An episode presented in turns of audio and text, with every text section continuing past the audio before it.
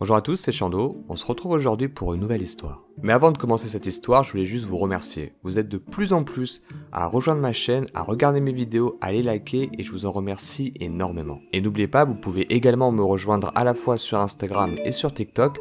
Tous les liens sont dans la description. Ça m'aide aussi beaucoup à gagner en visibilité. Et j'ai aussi créé un serveur Discord pour parler directement avec vous. Si vous voulez me donner par exemple des idées de vidéos ou me dire des histoires pour que je les raconte, ou alors des histoires connues que vous voulez que je raconte, c'est sur Discord que ça se passe. Pareil, le lien en description. Bref, trêve de bavardage et de mondanité, c'est parti pour l'histoire. Aujourd'hui, nous allons parler de l'histoire de Sophie. Sophie est une jeune américaine qui adore prendre la route. Elle vient d'une famille très défavorisée, donc dès qu'elle a acheté sa première voiture, c'était vraiment important pour elle, comme un accomplissement d'une vie entière. Comme quand vous devenez propriétaire, ou alors vous vous mariez, vous avez des enfants, c'était une vraie étape importante de sa vie. Elle aimait tellement sa voiture qu'elle l'utilisait très très souvent, surtout pour faire des virées et surtout des virées nocturnes. Mais vous vous en doutez bien, un beau jour, ces virées nocturnes ne vont pas se passer tout à fait comme prévu et ça va grandement changer ses habitudes pour le reste de sa vie. Mais avant de vous en dire plus sur cette histoire, générique.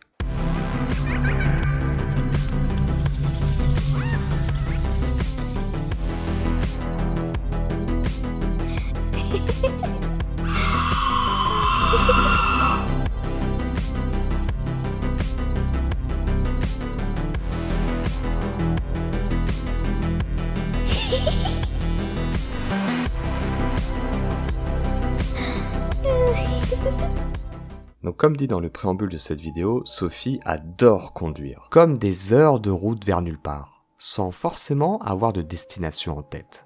Juste elle, sa voiture, sa musique et la route tout entière devant elle. Vivant dans le Nebraska, elle prenait souvent des routes secondaires ou des autoroutes isolées, traversant la campagne nébraskaise. Elle faisait la traversée des petits villages, voire des petites villes, toute seule dans sa voiture. Et ce que préférait Sophie par-dessus tout, c'était prendre sa voiture pendant la nuit. Car selon ses dires, il y avait moins de circulation, c'était moins dangereux, en bref, elle se sentait davantage libre. À chaque fois que je prenais ma voiture, je sentais ce vent de liberté. Je sais que pour beaucoup de personnes cela peut paraître stupide ou futile, mais quand vous avez vécu ce que j'ai vécu, croyez-moi, être seul sur la route vous procure un véritable sentiment de plénitude. Sophie a pris pour habitude de faire ses virées nocturnes depuis qu'elle a son permis, il y a 4 ans de cela elle n'a jamais eu de problème ou ni même fait de mauvaises rencontres. Enfin ça, c'était jusqu'à cette fameuse nuit. Au moment où se déroule cette histoire, Sophie est une jeune femme de 22 ans. Elle précise dans son récit que c'est une femme relativement petite et elle insiste vraiment, toutes ses virées nocturnes, elle les fait entièrement seule. C'est un bon moyen pour elle de se vider la tête lorsqu'elle est stressée, angoissée, contrariée ou tout simplement dépassée par sa vie de tous les jours. Ça lui permet de prendre du recul sur sa vie et d'élaborer des plans pour régler ses problèmes personnels. Elle a aussi pris pour habitude de faire ses longs trajets solitaires pour s'éloigner de la toxicité de sa famille. Elle précise que lorsqu'elle a commencé à avoir son permis, elle vivait encore chez ses parents. Et comme je vous l'ai dit précédemment, elle vient d'un milieu très défavorisé. En plus de ça, ses deux parents étaient, et sont toujours malheureusement, alcooliques. Donc pour elle, ces virées nocturnes étaient un véritable échappatoire aux tourments du quotidien. Mais maintenant qu'elle a déménagé et qu'elle se sent mieux dans son quotidien, elle ressent moins le besoin de monter dans sa voiture. Cependant, cette fameuse nuit, elle n'allait vraiment pas bien.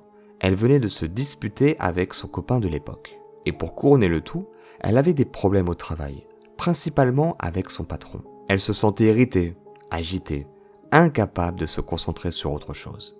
Elle a donc décidé une nouvelle fois de prendre sa voiture pour une nouvelle virée nocturne, en espérant que cette dernière l'aide à penser à autre chose. Mon petit ami, malgré nos disputes, restait compréhensif. Il savait que prendre la voiture m'aidait à me calmer et à y voir plus clair. Il m'a juste demandé de faire attention et de ne pas partir trop longtemps, car il était déjà très tard. J'ai acquiescé. Je me souviens lui avoir donné un baiser d'adieu, et je suis parti. J'ai roulé dans notre village pendant environ 30 minutes mais je me sentais toujours nerveuse à propos de tout ce qui se passait dans ma vie personnelle. Alors j'ai décidé de conduire plus au nord, sur ces autoroutes à voie familière, sombres et sinueuses. Je dirais que j'ai gardé la voiture à une vitesse constante de 80 km h prenant les virages à un rythme plus lent au cas où un cerf surgirait des sous-bois. Cette allure me permettait également, tout simplement, d'admirer l'opaque obscurité vide des champs enneigés et des arbres dénudés. Honnêtement, si je dois être totalement sincère avec vous, il y avait quelque chose d'effrayant d'être toute seule sans aucune voiture en vue. Au milieu de nulle part, les quelques maisons se trouvant à des kilomètres de là. Il y avait quelque chose, une atmosphère de vieux films d'horreur des années 80. Cet instant m'a directement fait retourner en enfance, quand je regardais avec mon père ces vieux films d'horreur, trop jeune sûrement, pour comprendre vraiment de quoi il s'agissait. Je me souviens avoir passé des heures sur le vieux canapé du salon à regarder des épisodes de Jason Vendredi 13, Freddy les griffes de la nuit, ou bien même encore un bon vieux film cliché et nanar d'Halloween. Autant vous dire qu'à ce moment-là, je m'attendais à voir apparaître un fantôme dans mon rétroviseur, ou à voir quelqu'un sortir brusquement de la forêt avec un masque de hockey. Et malheureusement, elle n'était pas si loin de la réalité. Et la seule lumière que Sophie pouvait voir à ce moment-là était celle de sa propre voiture, de ses propres phares. Il était maintenant environ 11 heures du soir, et elle se promet à elle-même que, une fois arrivée dans le prochain village, elle prendra une autre route et rentrera directement chez elle. À cette heure tardive, vous vous doutez bien que son copain doit être mort d'inquiétude, ou du moins, s'il est normalement constitué, se demander où elle se trouve. Le village était peut-être à 15-20 minutes de là. Mais hormis son imagination débordant, imaginant le pire, sûrement dû à tous les films d'horreur qu'elle a regardés dans sa vie, elle n'avait franchement pas grand-chose à craindre, non? Elle était toute seule sur cette route à cette heure-ci. Et Sophie avait la certitude que rien ne pouvait lui arriver. Sophie prend un autre virage sur la route et remarque au loin un véhicule à l'arrêt, avec ses feux de détresse allumés. C'était une sorte de berline de couleur sombre. C'était difficile à dire à cette distance et en pleine nuit. Une partie de la voiture était sur la route et l'autre partie dans le fossé, comme si la voiture venait de faire un accident et s'était arrêtée d'urgence sur le bas-côté. La porte du côté conducteur était grande ouverte. Sophie commence à ralentir tout doucement pour passer sur le côté de la route qui reste encore accessible. Une fois arrivée au niveau de la voiture, elle remarque quelque chose qui pouvait ressembler à du sang à l'intérieur du véhicule. Je n'ai vu personne, ni sur la route, ni dans la voiture.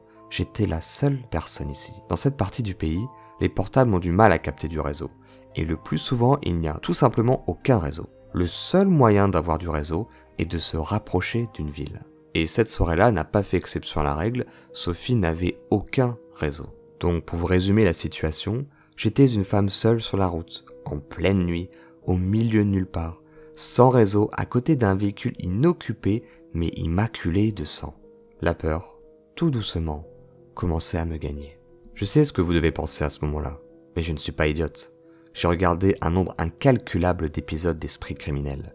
J'ai écouté tellement de podcasts d'horreur que je ne saurais même pas les compter. Croyez-moi, je sais faire la différence entre une situation étrange et dangereuse. Mais il y avait encore une petite partie de Sophie qui s'inquiétait que quelque chose d'horrible soit arrivé à l'occupant de la voiture. Et elle se devait d'aider cette personne et de vérifier s'il y avait encore quelqu'un à proximité. Pour rappel, ces routes, c'est des routes de campagne, elles sont totalement isolées, donc si quelqu'un est dans le danger, seule apparemment Sophie peut les aider. En plus, on est aux alentours de 11h et il n'y a pas forcément beaucoup de passages. Et pour finir, Sophie précise bien dans son récit qu'on se trouve en plein hiver, que les températures sont parfois très froides, voire négatives.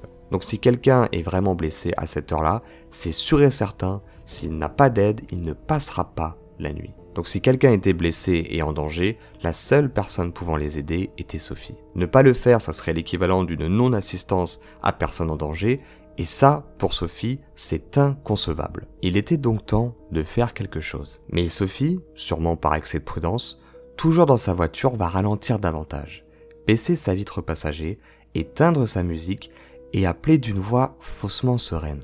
Eh, y a quelqu'un ici? Est-ce que ça va?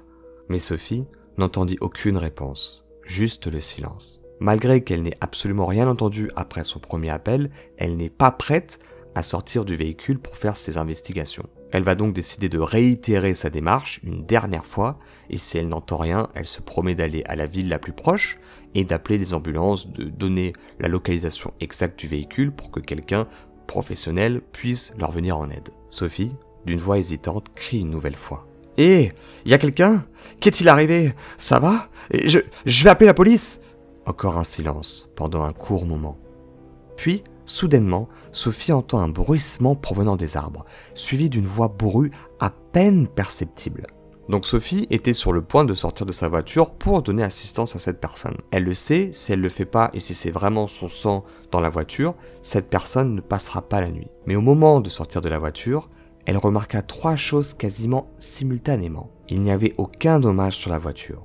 Capot, vitre, porte, lumière. La voiture semblait flambant neuve. Étrange, compte tenu du sang à l'intérieur. Si vous faites un accident qui génère cette quantité de sang, il doit forcément au moins avoir une bosse sur le véhicule ou une vitre brisée. Mais là, il n'y avait rien. Absolument rien. Dans son rétroviseur, elle aperçoit quelqu'un qui sortait de derrière la berline et cette personne se dirigeait à toute allure vers sa voiture. Et cette personne, du moins à la distance à laquelle Sophie arrive à le voir, ne présente aucune marque de sang. Et pire encore, il porte un masque. Pas un masque contre le Covid ou un masque de ski, ce qui aurait été logique vu la saison. Mais l'un de ces masques que vous verriez dans les films comme Purge. Et cette personne tenait quelque chose dans sa main. Elle n'a pas vraiment réussi à distinguer ce que c'était.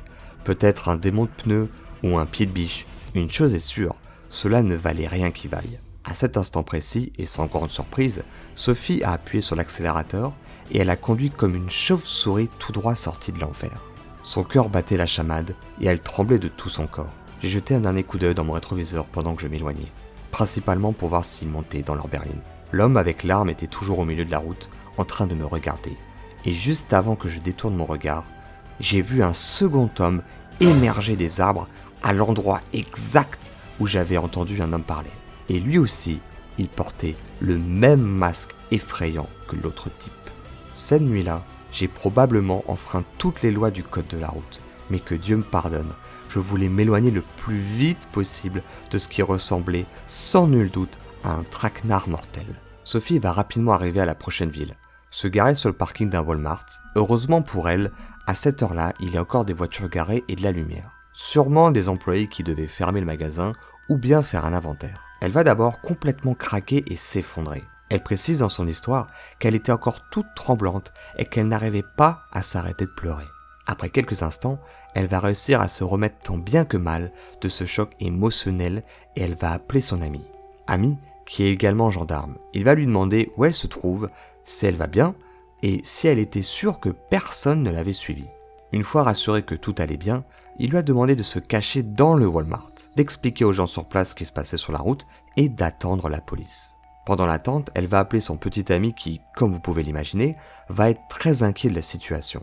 Il va vouloir se rendre dans le Walmart immédiatement, mais Sophie lui dira qu'elle doit d'abord attendre la police pour donner sa déposition et qu'elle allait probablement rentrer avec un agent. Sophie, à l'accueil du Walmart, va faire sa déposition auprès des gendarmes. Ils vont lui assurer qu'ils vont faire des investigations sur la route ou du moins à l'endroit qu'elle leur a indiqué. Mais sans caméra, sans description physique précise, sans même plaque d'immatriculation, parce que ce que vous savez pas, c'est que dans sa fuite, elle n'a pas pris le temps de noter la plaque d'immatriculation. Les gendarmes vont clairement lui faire comprendre qu'il est quasiment impossible de les retrouver et qu'à cette heure-là, ils sont déjà certainement très loin.